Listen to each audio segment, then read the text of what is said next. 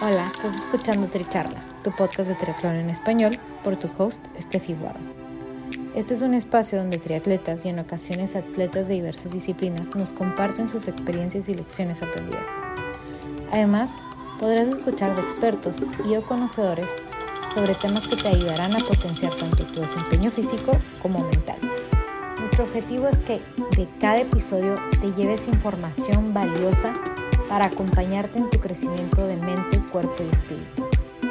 Déjate inspirar y ponte a entrenar.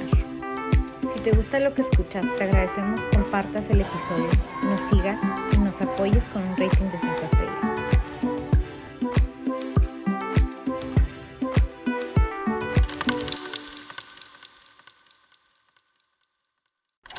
Bienvenidos a este cuarto episodio sprint de domingo.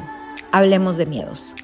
Todos los tenemos, pero ¿cuántos de esos miedos son realmente nuestros y cuántos son aprendidos de la experiencia o de nuestro entorno? Los invito a que en este momento piensen en esos miedos que los limitan a lograr lo que quieren. Por ejemplo, nadar en aguas abiertas, los descensos en bicicleta, llevar mucha velocidad, las curvas cerradas, los obstáculos en bici de montaña. O pueden ser algunos como el miedo al abandono, no ser suficiente, etcétera. De cualquier forma, cuando los experimentamos, existen y los vivimos realmente. Entonces ahora los invito a reflexionar cómo es que reaccionan a ese miedo. Huyendo, evitando, reaccionando y combatiendo o congelándose. Tal vez el miedo no se vaya por completo, pero les voy a compartir algunos consejos que me han servido a mí para enfrentarlos.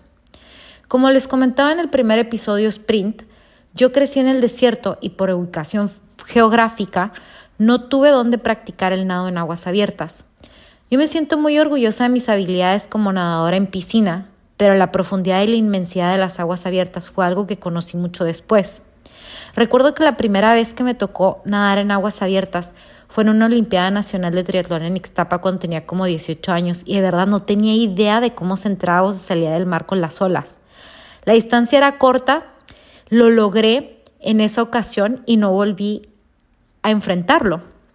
No fue hasta que me mudé a Lima que viví de cerca la experiencia de nadar en aguas abiertas verdaderamente, porque cada viernes nos tocaba nadar en el mar.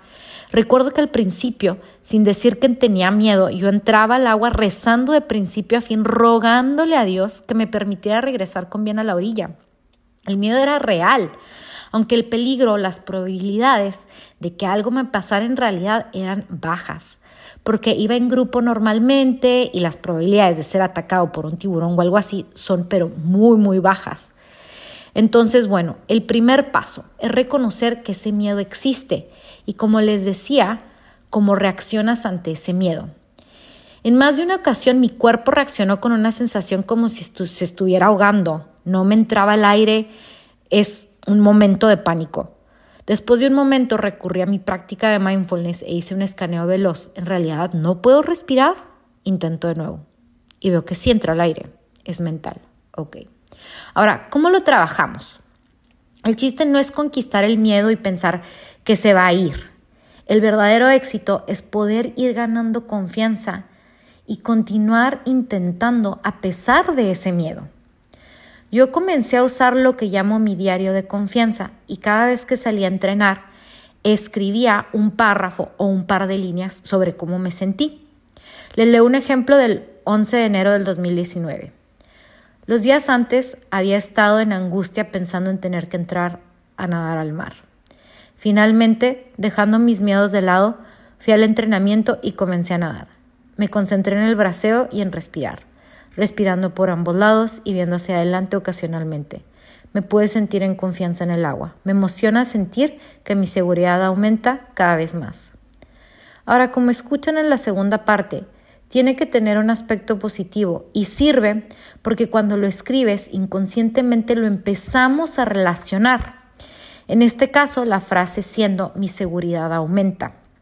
Entonces, los invito a hacer este pequeño inventario sobre la evaluación de sus miedos, su reacción ante ellos, y que tomen este primer consejo de llevar un diario generador de confianza, agregando esa nota positiva porque poco a poco van a ir relacionando esa acción que genera miedo con esa frase positiva. En los próximos episodios les iré contando sobre otros tips de cómo ir enfrentando sus miedos. Gracias por ser parte de esta comunidad de atletas inspirando atletas. Este espacio es traído a ustedes en colaboración con Ojana Triathlon, donde atletas de todo tipo nos comparten sus experiencias y lecciones aprendidas a través del deporte.